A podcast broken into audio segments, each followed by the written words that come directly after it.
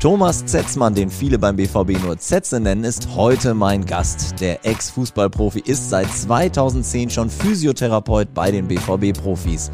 Aber seine Geschichte mit Borussia Dortmund, die geht noch viel weiter zurück. Hier erzählt er, dass Marco Reus nicht mal in Florida unerkannt an einer Ampel stehen kann. Und für alle Hobbysportler unter euch, es gibt am Ende der Folge auch noch ein paar wertvolle Tipps, was sich so vor und nach dem Sport lohnt. Mein Name ist Christoph Bökamp, los geht's. Ihr hört den BVB-Podcast, präsentiert von 1 und 1. Mach mich hoch! So, so, so. so. 1 zu 0 für Köln! Wer hat grandios Saison gespielt? So, wenn wir aus dem Fenster gucken, draußen ballert richtig die Sonne runter. Heute wird es ein heißer Tag. Ähm, ich glaube, die Spieler haben heute frei, ne? Kann das sein? Die haben heute frei. Die Reha-Spieler müssen natürlich kommen. Ja, also ein bisschen Arbeit hast du. Ein bisschen Arbeit ist da gewesen, aber äh, es hält sich alles in Grenzen. Jetzt sitzt mir ja ein gebürtiger Berliner gegenüber und du bist schon so lange hier in Dortmund angedockt. Wie, wie, wie kam das denn? Boah, das ist eine lange Geschichte. Also fing eigentlich in den 80ern an, Ende der 80er Jahre, 87, 88 meine ich war das als A-Jugendspieler bei Tennis Borussia gespielt und dann gescoutet worden vom BVB. Und dann hat man den Weg nach Dortmund gefunden. Und ähm, als A-Jugendspieler, damals Trainer Lothar Huber. Und ah. äh, ja, ja, wir durften dann auch, ich habe ja noch einen Zwillingsbruder, den Christian, äh, der dann auch mitgegangen ist. Meine Mutter wollte, wenn, wenn ihr beide, wenn ihr welche haben wollt von uns Kindern, dann müsst ihr ein Paket die beiden nehmen. Dann sind wir nach Dortmund gekommen, war eine tolle Zeit, ewig lange her und durften dann, glaube ich, auch jeden Dienstag auch bei den Profis mit trainieren. Ja. Ähm, ich war zwei Jahre beim Borussia, äh, A-Jugend und Amateure. Mein Bruder hatte noch ein Jahr draufgelegt als Profi unter Horst Köppel. Und ja, war eine spannende Zeit, ne? aber äh, unvergessen und so fing es eigentlich an. Ja, und du hast eine ganze Zeit vor den Ball getreten und auch nicht unerfolgreich. Also da war, da ist auch noch Bundesliga dazu gekommen, oder? Das kam dann später, ja, ja. Wir haben dann wirklich, äh, ich habe dann meine Zelte abgebrochen nach zwei Jahren in Dortmund. Ähm, habe auch unheimlich viele Leute kennengelernt durch die Profis, habe gegen Michael Zorg dann im Training immer gespielt und äh, Kutowski, Lusch, die äh, Thomas Helmer. War eine tolle Zeit, äh, intensive Zeit und äh, ja, dann bin ich, äh, dann hat mich hat der BC, ähm, ähm, geholt und äh, bin dann da ähm, bei Hertha äh, 1990, 91 war das meine ich, ähm, durfte dann auch kurz in der Bundesliga schnuppern ja, das war auch eine tolle Geschichte. Ne? Wollte gerade sagen, also es, es, treten in Deutschland sehr viele Menschen vor den Ball und die wenigsten können sagen, ich habe mal Bundesliga gespielt. Von der Hinsicht her kannst du auch einen Haken hintermachen. Ne? Ja, ist natürlich eine tolle Geschichte. Äh, für was ganz Großes hat es nicht gereicht, aber welcher Physiotherapeut der Bundesliga kann man sagen, dass er in der Bundesliga selbst gespielt ja. hat. Insofern sind zwar nur drei Spiele, ich lege immer sehr viel Wert, dass auch ein Tor dabei war. Also eine gute Quote. Insofern äh, war total lustig die Zeit damals und ähm, ja, ist ja über 30 Jahre jetzt her, insofern äh, war schön. Wann hast du denn aufgehört mit dem aktiven Fußball? Äh, verletzungsbedingt war das sehr früh. Ich glaube, mit 26, 27 musste ich aufhören. Okay. Ähm, hatte vier Operationen an den Knien. Und da hat die Berufsgesellschaft gesagt, mal irgendwann, okay, ähm, so viel Reha können wir gar nicht mehr bezahlen. Äh, insofern ähm, habe ich gesagt, okay, ich höre auf, weil es einfach dann auch keinen Sinn mehr gemacht hat. Ähm, ich wollte ja im Alltag auch noch normal gehen und laufen. Hm. Habe es eigentlich gut hinbekommen wieder und habe dann so ein bisschen eher Fitnesstraining gemacht und den Fußball mehr oder weniger an Nagel gehangen. Ne? Jetzt habe ich natürlich dann sofort die Frage, hat deine Verletzungshistorie ein Stück weit auch dafür gesorgt, dass du dich dann mit dem Bereich Physiotherapie mehr beschäftigt hast oder ist das jetzt reiner Zufall? Nee, doch. Äh, ich habe damals in Öhr Erkenschwick gespielt. Das war nochmal vier oder fünf Jahre Regionalliga, dritte Liga. Ähm, und da fing ja auch schon ein bisschen die Verletzung an. Und da hatte ich einen alten Masseur, der hieß Paco. Und da lag ich auf der Massagebank und der hat gesagt, äh, Zetze, ähm, was willst du eigentlich nach dem Fußball mal machen, wenn du kein großer Fußballstar wirst? Und da habe ich gesagt, oh, weiß ich gar nicht. Da sagt er, ja, wenn du den Fußball erhalten bleiben willst, äh, mach doch Physiotherapie oder mach den Masseur. Naja, und dann habe ich nach Hause gefahren und gesagt, eigentlich hat er ganz gar nicht so unrecht. Und dann habe ich den, mit dem Masseur angefangen, den klassischen Masseur noch gelernt. Machen ja heute sehr wenige noch. Mhm. Viele gehen ja sofort in die Physiotherapie oder Osteopathie. Und das war so mein Lehrmeister.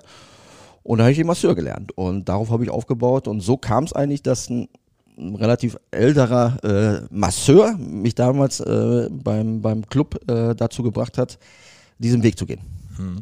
Du warst dann, äh, glaube ich, beruflich relativ lange bei Rot-Weiß Essen am, am Start, ne? Genau. Und irgendwann hat dann der BVB angerufen und gesagt, komm nochmal wieder zu uns und bist dann zur zweiten erstmal, richtig? Ja, ich war, glaube ich, fast neun Jahre bei Rot-Weiß Essen, in der zweiten Liga aufgestiegen auch, ähm, lange in der dritten Liga gespielt, den Oberliga-Aufstieg mitgemacht auch von ganz o unten hoch äh, gearbeitet, mehr mit der Mannschaft, war auch eine sehr intensive Zeit, äh, weil da gab es dann auch keinen Fitnesstrainer, keinen Reha-Trainer. Ähm, ich glaube, ich habe sogar die Mannschaft vorm Spiel warm gemacht als Physiotherapeut, okay. also habe wow. getaped, äh, habe glaube ich zwölf Leute massiert, getaped. Dann hat der Klaus Berge gesagt, weil damals Trainer, Zetze, du musst raus, du musst die Jungs warm machen und das war schon brutal. Also wie gesagt, wir waren ein oder zwei Leute da nur, ein Betreuer, ein Physio oder ich war ja damals noch Sportphysiotherapeut als Masseur, war noch gar kein Physiotherapeut. Und ähm, ja, insofern äh, habe ich da auch lange gearbeitet bei Rupers Essen und ähm, dann kam es halt so ähm, 2006, es war WM-Jahr, genau, ähm, da kam ein Anruf von, von Klaus Kraft, Automet. Und er hat gesagt, hast du nicht Lust, äh, mit Theo Schneider ähm, den, die, ja, die Oberliga zu betreuen, sage ich mehr oder mhm. weniger. Wir wollten ja aufsteigen in die dritte Liga. Ist uns ja dann damals auch gelungen mit Theo Schneider. Sensationell und hatte da auch wieder Erfolg und ja, und irgendwie äh, ging es dann so weiter, sag ich mal. Ne? Also wie gesagt, ähm, Step by Step. Ja, ich glaube 2010 ist hier jemand gegangen und du genau. bist dann quasi sein Nachfolger äh, äh, ähm, geworden.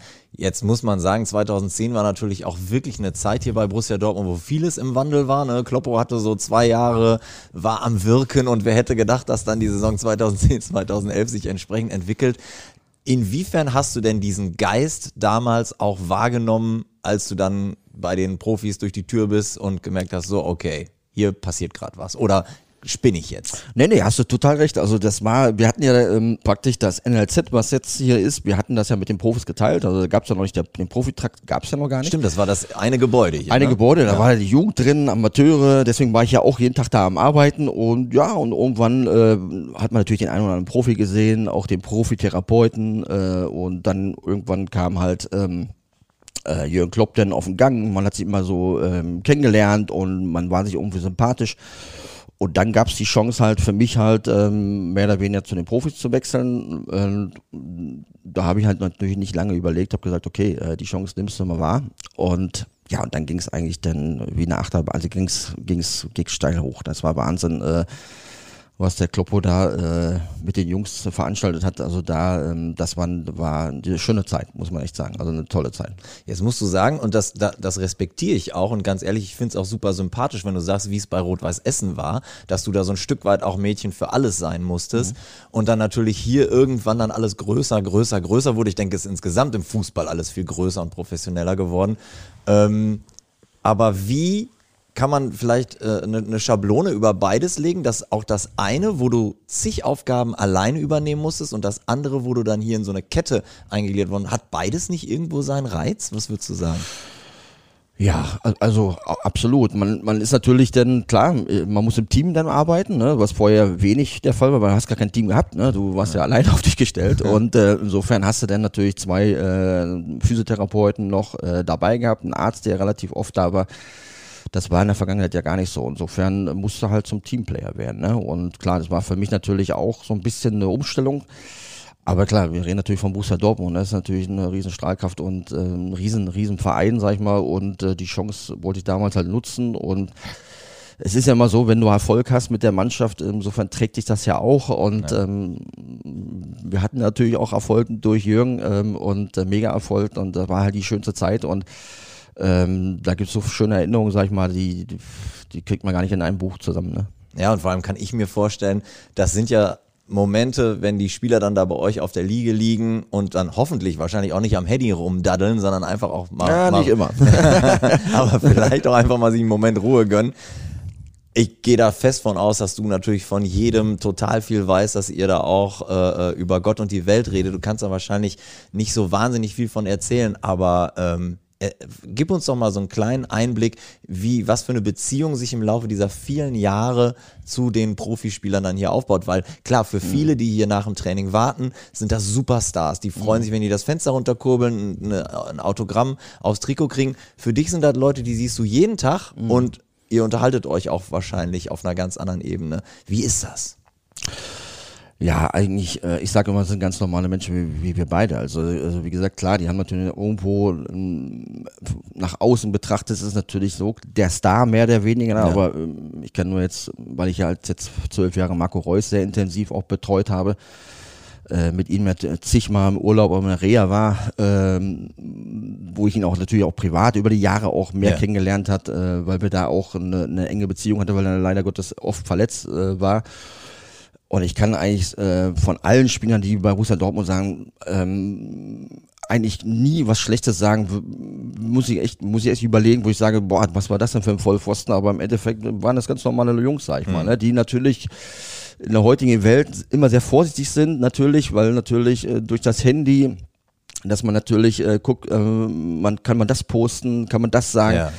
Es hat sich natürlich viel geändert zu meiner Zeit damals. Ne? Damals gab es das gar nicht. Insofern ist eine, eine gewisse Zurückhaltung immer da, aber das heißt nicht, dass man da von Arroganz spricht oder es ist eher so eine Vorsicht, sag ich mal. Ne? Und das beobachte ich schon so ein bisschen.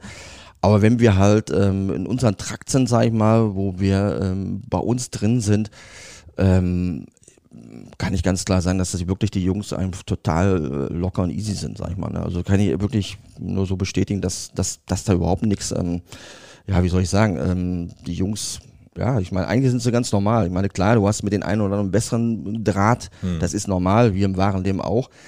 Aber grundsätzlich ist es okay. Ist in jeder Firma ja auch so. Ja, also jeder, der absolut. jetzt in irgendeinem Unternehmen arbeitet und Genau. sagen wir mal in einem Großraumbüro oder am Flur, du hast ja auch nicht alle 12, 15 Kollegen und Kolleginnen gleich. Genau, so lieb. sieht's aus, ja. Ne? Und ähm, weil du es gerade gesagt hast, Mhm. jetzt mittlerweile gibt's ja schon länger ein Profigebäude Mhm. für sich. Ich glaube, das ist auch so ein Stück weit ein geschützter Bereich. Ne? Wenn man da durch die Tür geht, dann weißt du, hier kommt halt auch nicht jeder rein. Ne? Ja, ist auch gut so, sag ich mal. Ne? Klar, du, du musst natürlich, äh, musst ja arbeiten. Ne? Da kann ja nicht äh, jeder rumlaufen und äh, wir sind ja sehr fokussiert in allen Abteilungen. Wir müssen den Laden am Laufen halten, ne? das ist wichtig, ja. Ich meine, irgendwo lebt auch äh, der ganze Verein von, von den ersten elf oder von den 25, 30 Spielern. Das darf man, das muss man natürlich sehr konzentriert arbeiten. Und deswegen ist es schon sehr wichtig, dass man da, wenn halt Arbeit ist, dass man da auch wirklich jetzt ähm, sich fokussiert. Aber wie gesagt, ähm, ist natürlich relativ schwierig, sag ich mal, weil natürlich ähm, jetzt die Medienlandschaft, jeder möchte was von den Spielern. Das ist natürlich sehr intensiv geworden. Aber was auch normal ist, das hört heutzutage dazu. Aber es gab es halt zu unserer Zeit damals gar nicht. Ja, ich meine auch vor allem, weil du sagtest, ne, die Spieler sind ein bisschen vorsichtig, was, was, was kann ich von mir zeigen, wie kann ich mich in der Öffentlichkeit geben. Ist ja oft so, sie machen nur einen Schritt raus auf den Parkplatz Ja, und dann ja, hat sie genau. auch schon die erste Kamera beim Medien, medienöffentlichen Training. Ähm, aber wenn die Tür zu ist und sie sind auf der anderen Seite, dann können sie sich halt geben, wie sie sind, wie sie sein wollen wahrscheinlich. Ja, klar. Ich meine, wir haben ja auch unseren äh, Kabinentrakt mit unserem äh, Saunabereich, mit unserem Physiotherapeut. Da ist natürlich klar, äh, dann läuft natürlich so ein Manu Akanji auch mit dem Ghetto Blaster rum und geht damit in die, äh, geht dann im Saunabereich und dann, dann verstehst du dein, dein eigenes Wort nicht mehr. Aber sowas äh, ist natürlich auch da. Klar, gerade nach so einem Sieg, äh, da geht's mal richtig ab, sag ich mal. Und äh, das nimmst du dann mit als Füße. Da regst dich gar nicht auf und äh, versuchst da gar nicht mitzusingen, können wir eh nicht mehr, aber im Endeffekt bist du, bist du dann voll im Flow auch dabei. Oder wenn jetzt mal äh, gewonnen wird, dann klar, dann äh, ist ja auch eine Regel bei uns, bei Sieg gibt's immer nächsten Tag Schnitzel für die Jungs, ja. Äh, und äh, das gehört dann auch dazu, ja. Also man sagt ja immer, die, die ernähren sich immer top, das ist auch alles sehr wichtig. Ja. Aber wenn halt gewisse Siege da sind, dann muss man auch mal muss man auch locker bleiben und ähm, da darf man alles nicht so ernst nehmen, ne? um Gottes Willen. Und da passieren auch Sachen, sag ich mal, die auch ganz normal, wie im normalen Leben. Was mich mal interessieren würde, das ist ja auch so eine Zwickmühle, in der die äh, Spieler heutzutage sind. Ähm, du musst dich ja eigentlich auch immer als Gewinnertyp darstellen. Du musst immer der, der, der harte Profisportler sein, dem nichts was ankann, da, wo nichts durchgeht durch die harte Schale in den vielleicht doch mal weichen Kern. Ich kann mir vorstellen, wenn ein weicher Kern da ist, dass du ihn aber trotzdem dann siehst, weil ihr so viel miteinander zu tun habt. Inwiefern musst du, mü- müsst ihr im Kollegenkreis vielleicht auch mal ein Stück weit Seelentröster sein, weil seien wir ehrlich, es läuft nicht immer alles super. Nee, du, absolut, da bin ich kom- komplett bei dir. Aber ähm, vielleicht habe ich so einen kleinen Vorteil gegenüber meinen Kollegen, dass ich halt selbst Fußballer war und wo ich mich vielleicht noch mehr einen Tick reinversetzen kann, wie der Spieler sich dann fühlt, wenn er mal einen Fehler gemacht hat oder ähm, er spielt gerade nicht oder hat halt eine lange Verletzung. Das sind ja so drei Punkte, die die für einen Profi unheimlich äh, schwer sind zu verarbeiten, sag, sag ich mal. Und dann kann ich das auch ein bisschen nachvollziehen, weil ich natürlich auch schwere Verletzungen hatte und ich weiß, dass die und die Verletzung auch gewisse Zeit braucht. Und da muss man halt dann wirklich auch ähm, ja, den Jungs einfach eine Unterstützung geben und ähm, und darf da nicht zu den Druck äh, zu sehr erhöhen, ja, weil gewisse Verletzungen dauern auch ihre Zeit, das ist halt einfach so. Und ähm, da muss man wirklich die Zeit haben, dass man sagt, okay, komm, ähm, wir machen es lieber vernünftig und dann bricht die Verletzung wieder nicht auf, bevor wir Harakiri machen und sagen, pass auf, wir schmeißen jetzt rein. Natürlich gibt es immer so Grenzwerte, das war gerade unter Jürgen Klopp war das sehr extrem, aber das ist manchmal so, wie reden vom Profibereich, dass man sagen kann, man muss jetzt auch mal äh, über die Grenzen gehen, auch als Therapeut, als Spieler. Wo ich sage, pass auf, am Wochenende ist es unheimlich wichtiges Spiel. Ähm, wenn wir das gewinnen, ich sage einfach, wenn wir deutscher Meister oder wir kommen ins Finale, wie auch immer, und dann äh, muss man ein bisschen zaubern, sag ich mal. Und dann kommt so ein Spieler dann auch zwei, dreimal äh, zur Reha äh, am Tag und äh, vielleicht sogar privat nochmal nach Hause abends, um nochmal eine Therapie zu machen. Aber das ist ja das Schöne an dem Job, wo man sagen kann, man ist, hat eine gewisse Flexibilität, sag ich mal. Ne? Ich meine, ich habe ja auch lange in Reha und Krankenhäusern gearbeitet, äh, so, wo ich okay. bisschen, bisschen jung war, wo du dann halt deine acht Stunden abarbeitest und im Sport ist es ja so schön, deswegen kann ich auch nur jedem empfehlen, äh, die Ausbildung als Physiotherapeut zu machen. Wenn man den Weg an Sport machen will, dass du halt unheimlich viel erlebst. Ja? ja. Du siehst sehr viele Länder, sehr viele Spieler lernen zu kennen, sehr viele Trainer kennen, mehr viele Kollegen. Der ist unheimlich abwechslungsreich und ähm, natürlich äh, hat nicht jeder das Glück, so vielleicht wie ich, der jetzt ähm, so lange 16 Jahre ähm, beim BVB arbeiten durfte. Aber grundsätzlich ähm, ist es schon ein spannender Job, ähm, weil, weil einfach der Misserfolg oder der Erfolg, der trägt einen und ähm, da gibt's Trauer, da gibt's Erfolg, äh, wenn man die ganzen Titel holt, sag ich mal, man feiert mit den Jungs, mit dem Verein, äh, alleine schon vom Borsigplatz mit den ganzen Leuten, also ja. das, das, das, das, da kriegt man jetzt schon Gänsehaut wieder, ne? Das ist Wahnsinn. Ja, ja, ich habe auch die Bilder jetzt beim, ja, ja. ist ja mittlerweile schon wieder ein Jahr her, Pokalsieg in, in, in ja. Berlin, da warst du ja auch mittendrin, genau. da ja, es in der Kabine rumging und die auf den Tischen getanzt haben. Klar, ne, also sowas da, und, war nur schade damals, was wir nicht auf dem Bordplatz ja, durften, ne, aufgrund der Corona-Geschichte. und ähm, dann hätten man auch ja die Fans mitnehmen können, ne, weil ich sag mal, ähm, das ist ja einfach, einfach auch scheiße auf Deutsch gesagt, wenn die Fans nicht dabei sind. Ja, vor allem, wenn du zurück überlegst, du hast, ne, 2010 bist du dazugekommen, 2011, was damals vor der Westfalenhalle los war. Ja, ne, stimmt, das auch noch, ja. Dieser kleine Runway war und dann Nuri verabschiedet wurde, DD genau. verabschiedet wurde. Mhm. Mein Gott, wurde da viel geheult an dem ja, Tag. Ja, das waren ja Menschenmassen, das ist ja, also das werde ich im Leben nicht vergessen, das, ähm, das, das war Wahnsinn, muss man ja. wirklich sagen. Mhm. Was mich mal interessieren ja. würde, ich äh, gucke da natürlich jetzt wirklich nur als Amateur drauf, wenn die Jungs zum Training kommen, sehe ich zum, manchmal bei Mats zum Beispiel, Mats Hummels, dass der noch so ganz eigene Mobilisierungsübungen für sich macht, die ich bei den anderen Spielern zum Beispiel gar nicht sehe. Wie unterschiedlich groß ist eigentlich bei den Jungs das Interesse daran, was du kannst, was du machst und ob sie ja von sich selber auch quasi eine Scheibe von abschneiden? Also vermittelst du einigen von den Jungs auch auch wissen oder sagen die, nee, komm, mach mal, ist mir eigentlich egal, was du da machst. Hauptsache, nachher ist besser als vorher. Ja, weil du gerade Mats angesprochen hast, ich meine, der ist natürlich sehr extrem. Äh, der legt sich ja schon am Flughafen mal auf seine Gummimatte und macht da seine Übung. Äh, okay, äh, aber er braucht es, ihm tut's wahrscheinlich gut. Ja. Und ähm, aber grundsätzlich äh, machen unsere Fitnesstrainer oder Reha-Trainer, die bereiten schon die Spieler so vor, wo Schwachstellen sind, dass sie sagen, pass auf, versucht das mal zu verbessern oder dich besser vorzubereiten. Bereiten. Ähm, es geht ja um Prävention, ist ein Riesenthema ja. auch. Ähm, da sind wir Physios, klar, die liegen natürlich bei uns auf der, auf der Massagebank. Ähm, wenn wir etwas sehen oder wenn wir, wenn's, wenn was auffällt, klar, ist natürlich unser Job, darauf hinzuweisen. Und das werden wir dann im Team natürlich. Äh, wir haben ja jeden Tag eine Medizinsitzung morgens auch vor dem ja. Training, wo wir dann jeden einzelnen Spieler durchgehen. Und äh, also die Arbeit, äh, nicht wie, wie jeder vielleicht denkt, fängt um elf oder halb elf an, wenn die Mannschaft da sind. Wir sind meistens schon um acht oder halb neun da und sprechen halt jeden Spieler durch und dementsprechend wird natürlich dann auch der ähm, Trainer informiert, ob jemand trainieren kann oder noch Probleme hat. Aber wie gesagt, grundsätzlich, um auf deine Frage zurückzukommen, ist es schon ähm, ja, ist unsere Pflicht, sag ich mal, den, den Spielern halt ähm, auch etwas mitzugeben, ja, ähm, zu sagen, okay, ähm, es reicht manchmal nicht nur einmal Training am Tag, du musst halt für dich noch was tun, gerade mhm. wenn sie jünger sind, deine Defizite aus zu, ähm, zu verbessern. Und ähm, da kriegen die teilweise, ähm, wie es auch ähm, bei Spielanalysen ist, bei spieltaktischen Sachen, teilweise auch bei uns Videos, wo du sagen kannst, okay, mach zu Hause mal äh, deine eigenen Übungen. Wir brauchen nicht lange rumzureden. Viele haben auch ihren eigenen Therapeuten. Das ist heute okay. auch in jedem Verein auch Standard, auch nicht nur national, international auch. ist auch viel mit Vertrauen, ist da, äh, über, über Jahre ist da gewachsen. Es Mhm. kommen sehr viele Spieler aus dem Ausland zu uns, die natürlich auch ihre Therapeuten über Jahre haben. Und wir, wir haben ja überhaupt kein Problem mit Bos. Im Endeffekt ist es so, dass wir mit den Leuten auch selbst sprechen, beziehungsweise über den Spieler und sagen, pass auf, was macht dein Therapeut, was machen wir? Da muss schon eine gewisse Abstimmung herrschen. Ja. Ähm, insofern, äh, aber das ist auch ein großes Thema, was natürlich auch immer wieder besprochen wird, ähm, dass, dass, dass man nicht zu viel macht, dass man genau auf diesen Punkt bringt, okay, äh, wie bringt man den Spieler am Samstag zu Topleistung innerhalb der Woche, was muss gemacht werden, was darf nicht gemacht werden. Jetzt hast du meine nächste Frage fast schon beantwortet.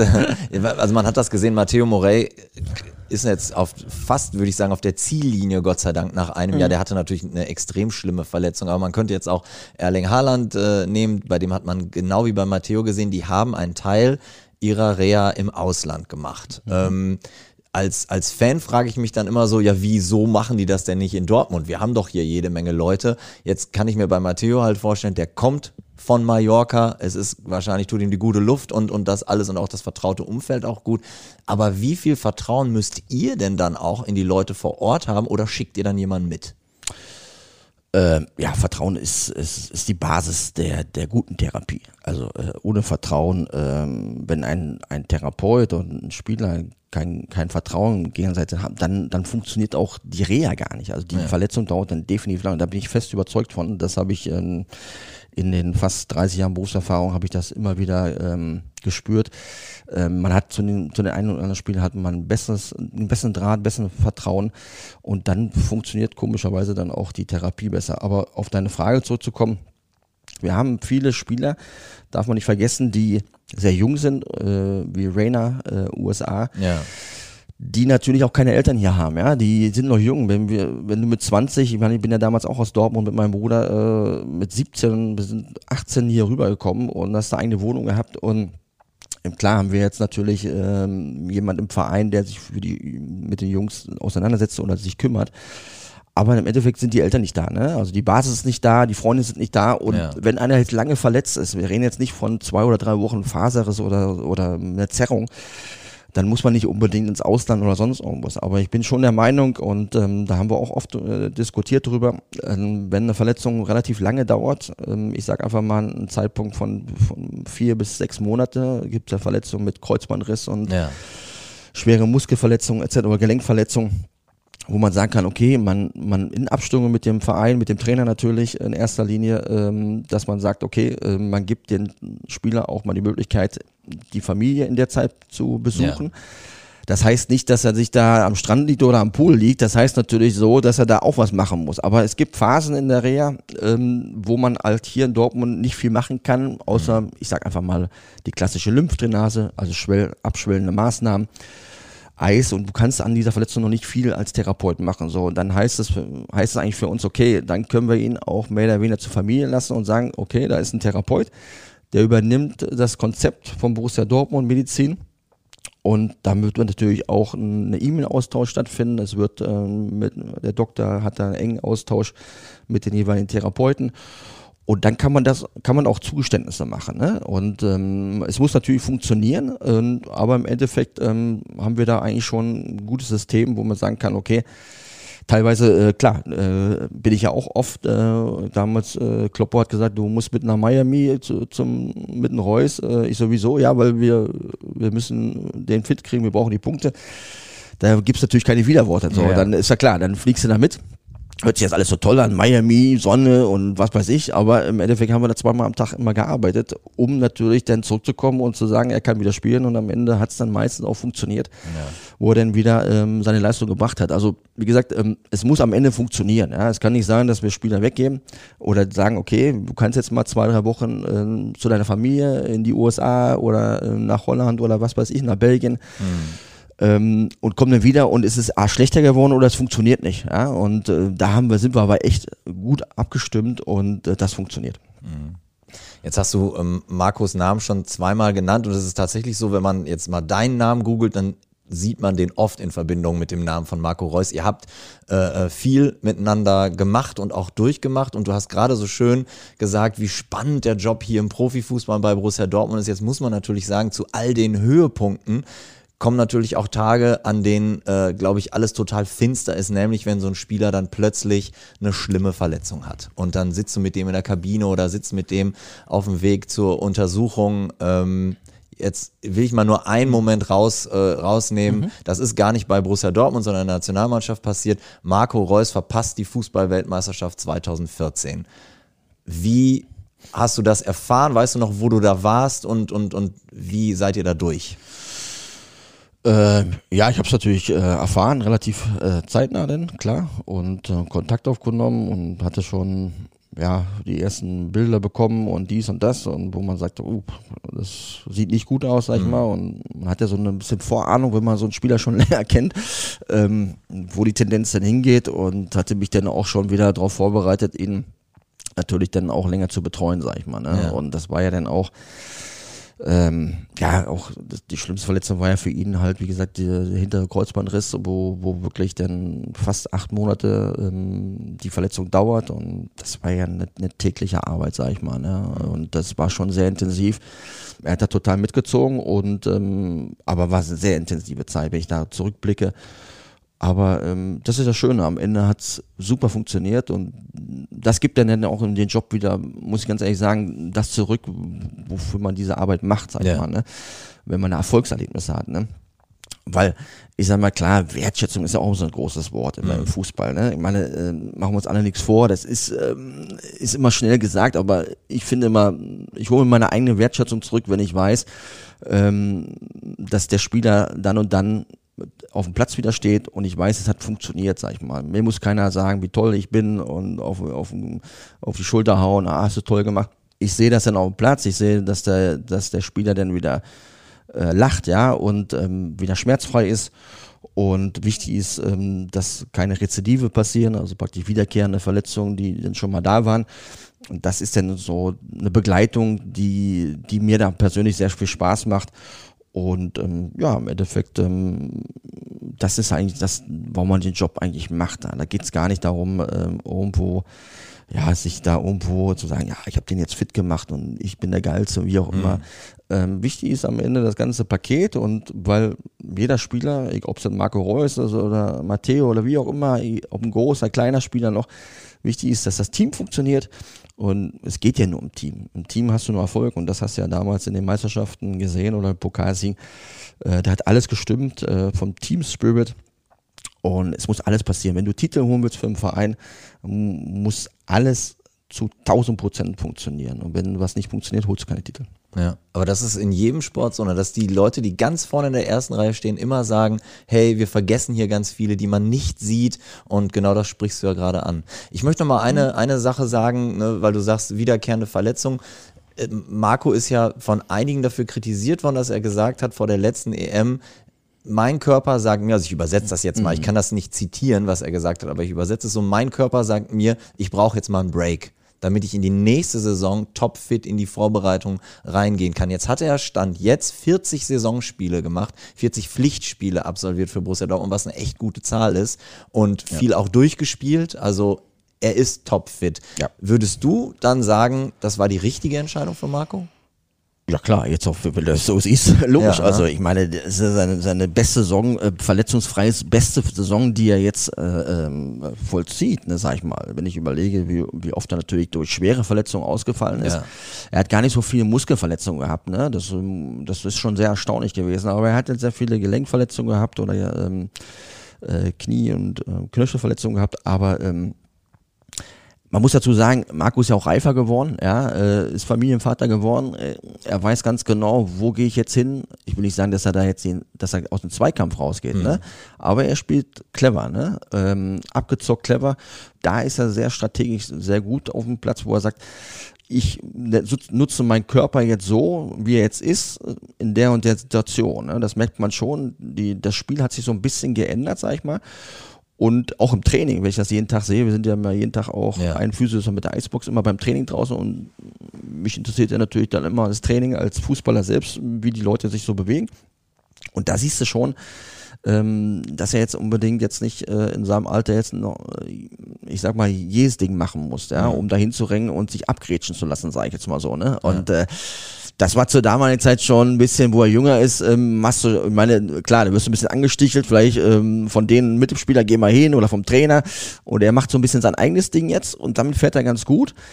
Und ähm, und es funktioniert ja sensationell. Er ist halt, wie gesagt, ähm, hat so viele Spiele gemacht und ähm, insofern kann man nur toi toi toi sein, dass, dass das vielleicht noch äh, zwei, drei Jahre so weitergeht. Eine Sache will ich nochmal nachfragen, weil du da natürlich eine äh, Einsicht hast in einen Bereich, den nur ganz, ganz wenige haben. Ähm, als ich mir diese Doku angeguckt habe, ich glaube, es war bei The Zone Being äh, Mario Götze, fand ich halt heftig, dass der Junge sogar in Dubai in jeder Ecke erkannt wird und wenn der auf die Straße geht, mhm. eigentlich immer davon ausgehen muss, dass ständig Leute Selfies wollen, ständig Autogramme wollen. Jetzt warst du, hast du ja selber gesagt, unter anderem in Miami mit einem Spieler unterwegs, der eigentlich ähnlich berühmt ist. Wie ist es denn, Being Marco Reus zu sein? Wie viel Privatleben kann der sich, sogar wenn er jetzt in Florida ist, eigentlich ja. überhaupt noch gönnen? Ja, das war schon Wahnsinn, wie du das ansprichst gerade. Äh, jetzt überlege ich, wir waren in Miami und ähm, wir hatten keine BVB-Sachen an. Ähm, und ich habe ihn dann vom Hotel abgeholt. Und ich stand äh, an der Kreuzung und äh, auf gegenüber, es war rot und er stand mit zwei Kumpels auf der anderen Seite. Ich glaube sogar Käppi nach hinten, also ganz normale Freizeitsachen an. Und immer alle, alle haben ihn erkannt. Es, mhm. Also sind da hingerannt und Autogramme und so. Ich sag, Alter, wie, wie geht das denn? Also, wir kennen dich, äh, Miami, ja, kennen, kennen dich alle hier. Also er war ja selbst auch überrascht, muss ich sagen. Ja. Und ähm, also es war schon beeindruckend. Wir sind ja dann auch, äh, ist ja auch in Amerika sehr schwer, vernünftige Rasenplätze zu finden. Mhm. Und wir hatten ja damals auch einen Plan ähm, vom Fitnesstrainer mitbekommen und ich hatte ihn ja physiotherapeutisch betreut und musste mit ihm natürlich dann auf dem Platz auch trainieren. Jetzt hat er natürlich durch seine Verletzung am Knöchel damals ähm, ist es sehr ungünstig auf dem Kunstrasen zu trainieren, aber die haben ja meistens nur Kunstrasenplätze mhm. und jetzt findet man einen Rasenplatz, äh, der gut ist äh, in Miami. So, natürlich ähm, Hotelmanagement alles versucht und da sind wir glaube ich eine halbe Stunde da irgendwo durch die Gegend gefahren und sind dann an so einem riesen Platz, war eher so eine Wiese, wo da Leute mhm. lagen oder so. Aber wir wollten auf einen, auf, einen, auf einen Rasen trainieren, weil im Endeffekt ähm, so ein Knöchel reagiert immer anders nach der Belastung, wenn du einen harten Boden hast mit einem Kunstrasen oder einem weichen Boden. Und dann war, dann haben wir den Platz nicht gefunden. Dann wurde es schon ein bisschen dunkel. Oh, wir waren beide schon richtig genervt. Ich ganze Equipment da Bälle dabei, Stangen dabei, Stoppen und so ein Käse. Und äh, Wahnsinn. Und dann äh, war, haben wir einen Platz gefunden, haben die auch alle erkannt. Da waren so ein paar, die so ein Basketball gespielt haben. Und dann sind wir da über, über so einen zwei Meter großen Zaun geklettert. Und weil das Ding abgeschlossen war, kein Platz war da. Das ist Wahnsinn. Und ich sag, nee, du kannst da nicht rüberklettern, da musst du runterspringen mit deinem Kirche, bist du Wahnsinn. Aber wir sind ja beide rübergeklettert und dann bis nachts ähm, habe ich mit meinem Handy noch Licht gemacht, ne? Und äh, hat er seine Einheiten da durchgezogen. Ja. Also war schon beeindruckend weil wir wollten es unbedingt, weil ähm, das war schon so ein Plan, den wir mitbekommen haben, wir mussten den abarbeiten. So. Ja. Und dann haben wir das dann, sind wir dann drei, vier Mal auf den Platz gegangen und haben dann die Übung auch gemacht. Und ähm, also wie gesagt, ähm, ihn haben schon sehr viele erkannt, war ganz beeindruckend, war in so einer Mall auch gewesen und war auch so ein Puma-Shop, äh, riesengroß und da hing auch komplett, ähm, komplett Marco Reus in, also das war zu der damaligen Zeit, war das schon sehr beeindruckend, dass, dass ihn da schon sehr viel erkannt ja. haben. Verrückt, ne? Auch gerade ja. in so einem Land, in dem Fußball jetzt wirklich nicht Sport Nummer Hammer, eins ist. Ne? Hammer war das, ne? Ja. Und äh, ne, war schon, war schon, war schon cool. Na gut, wir haben natürlich auch dann unsere Auszeiten auch genommen. Du kannst ja nicht jetzt acht Stunden nur Reha machen. Ja. Und dann hast du natürlich klar, ähm, hast du natürlich dann auch mal eine Bootstour gemacht und ähm, warst mal ein bisschen shoppen und so. Das hört ja alles dazu, aber wir haben morgens um 10 die erste Einheit bis 12 gehabt und dann nachmittags so um 4, weil es ja sehr warm war, 4, 5 Uhr dann noch die zweite Einheit. Und das haben wir dann so kurz durchgezogen und haben dann immer Videos geschickt und so und dann kamen wir halt zurück und dann äh, ja, kam er ja wieder und dann ging es wieder weiter. Und ihr musstet nicht jedes Mal über den Zaun klettern, hoffe ich. Nee, nee, nee. Wir haben es dann wirklich so geklärt, dass dann wirklich der, der Platzwart denn da war. Und dann haben wir Bescheid gesagt, dass wir dann und dann kommen. Aber wie gesagt, am Anfang, bei der ersten haben wir den Platz halt kaum gefunden und haben uns ein bisschen verfahren. Und ich denke, der Platz war, der hat keinen Bock gehabt zu warten und ja. hat gesagt, ja, hau jetzt hier ab, so in etwa, äh, kennt er keinen oder was weiß ich. Und naja, am nächsten Tag hat er, oh, Marco Reus, Marco Reus. Äh, ja, und dann war er sehr nett und haben wir noch ein Trikot unterschrieben und Bälle gegeben und dann ja. war er jeden Tag da. Sehr gut. Jetzt müssen wir einen harten Schnitt machen, Ja. denn wir machen den Podcast ja tatsächlich, äh, weil du den BVB verlässt. Genau. Kannst du denn sagen, warum? Warum machst du für dich so einen, so einen harten Schnitt? Hast du alles durchgespielt oder was ist der Grund? Ja, ich sag mal, ähm, habe mir das natürlich lange überlegt, sag ich mal, mit meiner Familie. Ähm, man muss dazu sagen, so, es gab so zwei, drei Gründe, sag ich mal. Ähm, meine Mutter, also ich bin ja Berliner, meine Mutter wohnt in Berlin, meine Mutter ist jetzt mittlerweile 85. Okay. Ja, ich sag mal, gesundheitlich angeschlagen, ähm, muss gepflegt werden. Meine Schwester ist da so ein bisschen, ähm, ja, völlig im Einsatz und so. Und ich finde, man muss manchmal im Leben ein bisschen was zurückgeben. Und hatte erst gesagt, okay, komm, zwei, drei Jahre noch, aber gesagt, meine Mutter wird auch nicht äh, jünger und hatte, hatte dann in Familie gedacht, was willst du überhaupt noch im Leben? Ne? Ich meine, du hast jetzt deine, du hast hier deine, deine, deine Meisterschaften geholt, du hast hier Pokal, fünf Titel geholt, du hast eine tolle Zeit erlebt, ähm, ähm, es, viele Veränderungen passieren auch in dem Verein und man muss sich dann für, für sich selbst fragen, willst du die Veränderung mitgehen? Ähm, willst du gefühlt nochmal 16 Jahre arbeiten für den Ja. BVB oder möchtest du für dich mal was Neues machen? Und das, das muss man sich immer die Frage stellen, sag ich mal. Und dann mm, hatte ich mit meinem Bruder auch drüber gesprochen. Und ähm, dann kam halt dann mehr oder weniger immer wieder die neue Erkenntnis, dass man sagt, okay, ähm, dass man doch den Weg geht und sagt, pass auf, ähm, mein Sohn, der ist jetzt 20, der lebt bei mir, ähm, der strebt, strebt auch in, äh, in den USA ein Stipendium an, wenn das funktioniert. Ah, okay. Ist ja auch Torwart äh, und wenn er weggeht, dann bin ich äh, mehr oder weniger hier in Dortmund alleine und naja, und dann, äh, dann passieren so Sachen im Kopf, wo man denkt, okay, ähm, was willst du überhaupt? Und dann, ähm, dann habe ich mich dann für die Familie entschieden, beziehungsweise ähm, vielleicht kommt noch was Neues, ich weiß es nicht, vielleicht mal ein bisschen Abstand zu gewinnen, weil Ja. man muss ja eins überlegen, ich war selbst Fußballer, ich war bei Rot-Weiß Essen, bei Borussia Dortmund. Mein ganzes Leben gibt's kein Wochenende, ja. Also Ja. Ich bin sechs, sieben Tage nur am Arbeiten will mich nicht beschweren, um Gottes Willen, ne? Aber ähm, trotzdem ist es immer so, wenn Kumpels fragen, ja, willst du zum Grillen kommen, Samstagabend, ein bisschen was trinken, dann äh, wägst du ein bisschen ab, ja, du äh, s- musst wieder um halb neun oder neun Uhr Sonntag Pflege machen mit den Jungs, ist ja sehr intensiv dann auch und dann, ja, dann macht dann irgendwo, irgendwo wächst du ab. So, jetzt habe ich mir gesagt, okay, willst du vielleicht mal machen? Jetzt bin ich 51 und vielleicht möchte ich noch was anderes für mich machen. Ja. Ja. Und das waren so viele Überlegungen, sage ich mal, wo ich sage, wo ich relativ frühzeitig mit Sebastian Kehl und Michael Zorg auch dieses Thema angegangen bin, äh, dass der Verein sich auch vielleicht auch neu aufstellen will und ich möchte mich neu aufstellen und dann haben wir eine gute Basis gefunden, wo wir sagen, okay, ähm, es war eine schöne Zeit und alles gut. Aber so wie du das beschreibst, das kann ich mir, mir gut vorstellen. Also, ne, weil du sagst, kannst du Samstagabend vorbeikommen. Du wirst ja wahrscheinlich oft auch sagen, da bin ich noch in Fürth Samstagabend. Ja. Nein, aber der, es ist schon ein ziemliches Hamsterrad, oder? Ja, absolut. Ja, du bist ja natürlich, wir können ja manchmal in Dortmund nicht abends landen, ne? wenn wir so Champions League äh, unterwegs sind, dann bist du natürlich, dann äh, fliegst du nach Paderborn und teilweise kommst du vier, fünf Uhr morgens nach Hause, musst morgens schon wieder äh, neun Uhr kneten, die Jungs. Das, das, äh, man ist ja keine 20 mehr, ne? Und man, wie gesagt, es ist, es ist so, eine, so eine Etappe, wo ich sage, es, für mich muss noch um was Neues kommen. Das muss nicht sofort sein, um Gottes Willen. Aber äh, vielleicht mache ich mal ein, zwei Jahre mal wirklich äh, auf Family. Und vielleicht gibt es dann wieder eine Chance, wo ich sage, da habe ich Bock zu. Und deswegen muss man irgendwann auch sich selbst hinterfragen, auf diesen Hamsterrad mal raus, wo man sagt, neuen Input, ja, neue Ideen und ähm, ich habe so ein bisschen auch für mich privat ein bisschen was vor. Und ähm, das lässt sich manchmal nicht so ein bisschen vereinbaren halt mit diesen intensiven Job, sag ich mal. Ne? Und da sind auch noch ein paar Baustellen, die ich abarbeiten möchte und das kriege krieg ich so gar nicht hin, sag ich mal, wenn ich jetzt wirklich wieder so intensiv arbeiten würde. Äh, klar, kann natürlich jetzt irgendwie vielleicht mal ein neuer Club vielleicht anfragen oder kommen, aber wie gesagt, ähm, ich bin auch mit mir jetzt noch gar nicht so richtig im Klaren, sag ich mal, ähm, wie es weitergeht. Ich freue mich jetzt auf letztes Spiel. Ja. Mein Ex-Verein, Hertha BSC, ist natürlich das, oh, wie schließt sich der Kreis wieder, habe ich das Gefühl. Ähm, und dann äh, genieße ich den letzten Moment ähm, im Stadion am Samstag. Und ähm, ja, dann ist dieses Kapitel oder das Buch erstmal zu. Eine Sache muss ich dich aber auch noch fragen, weil es gab ja tatsächlich eine Meldung, ich glaube, es war hauptsächlich bei Twitter, da wurde ein klarer kausaler Zusammenhang äh, ähm, rausgestellt, so, wir haben diese Saison viele Verletzungsprobleme und du verlässt den Verein, Gibt es da einen Zusammenhang? Ja. Im Nachhinein haben viele hier bei Borussia Dortmund, unter anderem Marco Rose, Sascha Pflege, der Direktor Kommunikation, schon gesagt, stimmt nicht, Leute. Aber das, die Nachricht war halt draußen und viele andere Medien haben sie dann auch, ähm, ich sag jetzt mal, abgeschrieben, ganz despektierlich. Mhm.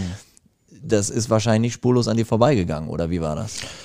Ja gut, klar, man kommt natürlich morgens zum Training, ne? Äh, da gehen natürlich äh, die Nachrichten, äh, ich meine, mein Handy hat nicht stillgestanden, ne? Und fand ich jetzt ein bisschen unglücklich nach 16 Jahren, muss ich es ganz ehrlich sagen, weil mhm. im Endeffekt ähm, jeder weiß ja, äh, dass wir Therapeuten eher die, ja, ich sag mal, die Verletzung versuchen zu heilen, so schnell wie möglich natürlich, und nicht verursachen. Mhm. So, und äh, das haben ja auch äh, gerade der Trainer deutlich klargestellt, wo ähm, wir natürlich äh, mehr oder weniger das hintere Glied sind, sag ich mal, in der Kette. Also du Wenn, machst nicht die Belastungssteuerung, sagen Nein, mal die so, mache ne? ich mit Sicherheit nicht, ne? Also um Gottes Willen. Also bei uns liegen die Leute, die Spieler auf, auf der Bank und wir versuchen zu reparieren, nenne ich es mal so. Und ähm, ja, es ist leider ein bisschen unglücklich rübergekommen, aber ich weiß ja, wie das äh, Profigeschäft läuft. Ich war ja selbst Profi äh, kurzzeitig, ich kenne das Geschäft äh, in- und auswendig. Und klar ärgert mich ein, zwei Tage darüber, aber die Leute, die mich Inter Circle, mich richtig kennen, sag ich mal, ne, die wissen, was ich hier 16 Jahre geleistet habe. Oder die Leute, die im anderen Profigeschäft arbeiten, die wissen ja ganz genau, dass nicht ein Einzelner natürlich für die Verletzung zuständig ist oder schuld ist, ja, wenn ich das Wort Schuld mal in, ja. in, in, den Mund nehme. Das ist natürlich völliger Blödsinn. Natürlich ärgert man sich darüber, ähm, aber im Endeffekt, es wurde ja klargestellt und ähm, im Endeffekt, ich bin mit mir kom komplett im Rein, das ist wichtig, mit meinen Kollegen auch und alles und äh, mit dem Verein, wie gesagt, tolle Zeit gehabt und, ähm, und das zählt am Ende. Ich würde dich ganz am Ende von diesem Gespräch mal bitten, weil wir haben wahrscheinlich sehr viele, die uns zuhören, die jetzt keine Profi, aber mit Sicherheit Hobbysportler und Sport interessiert sind. Ähm, ja, unter unseren, unseren Zuhörern. Lass uns doch mal so ein, ein paar Sachen äh, einordnen, die man vielleicht sieht, wenn man den Sportlern, sage ich jetzt mal, bei Instagram oder sonst was folgt. Was macht denn eigentlich für jemanden, der jetzt, sagen wir mal, zum Beispiel ambitionierter Läufer ist, Sinn nach so einem Training? Man sieht ja die Jungs, die gehen teilweise in eine Eistonne. Jetzt kann sich ja kaum jemand eine Eistonne zu Hause leisten. Ja, wir haben eine zu Hause. Ich habe meinen Sohn eine geholt, ah, ja, weil er ja Torwart ist. Ich habe gesagt, ja. du holst erstmal eine Eistonne aus dem Baumarkt. Er muss ja erstmal das passende Auto dafür kriegen, dass das Ding reinpasst. Ja. Aber ja. wir machen es so und Also so eine Eistonne, das kostet die 10 Euro oder 12 Euro. Also ist schon möglich. Okay. Ja, weil ich habe tatsächlich noch in, äh, vor Jahren in meinem Laufbuch gelesen, eher eine, eher eine heiße Badewanne macht Sinn. Echt? Okay. Um die, um die, um die Muskulatur so ein bisschen, ein bisschen zu entspannen. Aber so eine Eistonne kann Wunder wirken, sagst du. Ja, ist ja schon äh, sehr gut. Du musst ja die Belastung, ob es jetzt Freizeitsport ist, du gehst joggen oder machst einen Marathon, was weiß ich, oder die Fußballer, du hast natürlich dann, die, die Muskeln sind sehr gut, gut durchblutet natürlich durch die, durchs Training. Und da macht es schon Sinn, dann äh, danach so ein bisschen ähm, in die Eistonne zu gehen, sag ich mal. Ne? Das ist schon gut. Natürlich kann man eine Wechselwirkung auch, kannst du auch in eine Eistonne gehen oder gehst dann unter der heiße Dusche. Das geht ja dann um die Durchblutung der Muskulatur, mhm. darum geht's ja. Das halt praktisch ähm, die äh, Muskulatur am nächsten Tag wieder so ist, dass man äh, wieder Sport machen kann, dass man nicht unbedingt in einen Muskelkater reinkommt. Ne? Und aber wenn halt, wenn man halt ein Freizeitsportler ist, klar, äh, man, man kann schon viele Sachen ähm, ähm, auch natürlich, Profi hat natürlich viel bessere Möglichkeiten. Ja, er hat seine sechs Therapeuten und äh, fünf Eistonnen und Sauna und Whirlpool und was wir alles haben. Klar, äh, als Freizeitsportler, aber du kannst schon so ein paar Sachen machen, sag ich mal. Ne? Dass du sagen kannst, okay, du hast jetzt Sport gemacht, du kannst jetzt schon ähm, ähm, dir, dir Eis machen, du kannst, du kannst, wie du gerade gesagt hast, in die Badewanne heißt das, das, das ist ja auch schon eine, eine gute Geschichte, sag ich mal. Kannst du vielleicht ab und zu mal eine Massage gönnen, wenn man es unbedingt haben muss. Aber im Endeffekt muss das jeder für sich entscheiden. Hm. Was äh, einige Spieler machen da sogar Werbung für, habe ich gesehen, aber was bei vielen äh, äh, normalen Hobbysportlern auch immer wieder in, in der Werbung auftaucht, sind diese, diese, ich nenne es jetzt mal Massagepistolen. Ach die, diese, ja, ja, diese klar. Dinger. Ja, ja. Äh, ich weiß gar nicht, ob du das diskreditieren willst oder ob du es auch selber gut findest. Macht das im, im, im Hobbybereich Sinn, sowas? Die Dinger kriegst du auch relativ günstig schon. Also ich. Ich habe immer ein bisschen Sorge, macht man da nicht mehr kaputt mit? Nee, nee, da kannst du, nee, das, die schaden ja nichts, sag ich mal. Man kann das schon so ein bisschen an den Oberschenkel, wenn die ein bisschen müde sind, kann man die so ein bisschen, äh, ja, ich denke mal, laufen lassen. Das ist schon nicht schlecht, sag ich mal. Und ähm, kannst du verschiedene Stufen einstellen das lockert so ein bisschen die Muskulatur auf. Ne? Das kann schon helfen. Also ich denke, das haben schon sehr viele im privaten Bereich. Ich bin eher so ein Freund, sich ähm, auch mal die 20 oder 25 Euro zu gönnen, zu sagen, pass auf, wir gehen mal zum Physiotherapeuten oder meinetwegen so eine Thai-Massage ist, ist sicherlich auch sehr angenehm, um da einfach so ein bisschen in den Entspannungsmodus zu kommen, wenn man halt äh, Freizeit viel, viel Sport macht. Ne? Also klar, wenn man jetzt einmal oder zweimal die Woche nur laufen geht, dann muss jetzt auch nicht übertreiben, dass du da jetzt äh, die ganzen Dinger hochfährst wie so ein Profi. Ja, Ja. das brauchst du jetzt auch nicht, sag Ja. ich mal. Ne? Gibt's ja auch Ernährung ist ja auch ein Riesenthema. Magnesium kann man nehmen, Elektrolyte und so. Klar, also fragen mich auch immer viele Leute oder viele Leute kommen auch über die Jahre mal, ja, guck mal, ich habe die und die Verletzung, was kann man da machen? Da sage ich mal, keine Diagnose durch die Hose, ja, weil im Endeffekt, das ist immer so eine, auf, oh, eben mal zwischen Tür und Angel, ja, kannst du mal eben, ne, aber das funktioniert ja so nicht. Also wenn wir oder ich auch, ähm, wir helfen gerne, auch im Freundeskreis, aber dann muss man erstmal eine komplette Analyse machen. Ja, das dauert schon mal eine halbe Stunde. Woran liegt es? Aber das ist ja natürlich äh, immer so gegeben, ja, ich habe da so die und die Probleme seit Wochen. Äh, was kann das sein? Das ist immer der geilste Satz, sag ich mal, weil äh, wir sind ja alle keine, äh, keine Wunderheiler, also äh, würden wir uns gar nicht bezeichnen, aber das kann man nicht mal in, in einer Minute sagen, woran das liegt. Da gibt, das ist so komplex geworden, Ja. das Thema. Und deswegen sage ich immer, ähm, okay, ähm, nimm dir die Zeit oder ich nehme mir die Zeit, wir schauen uns das in Ruhe an und dann finden wir eine Lösung.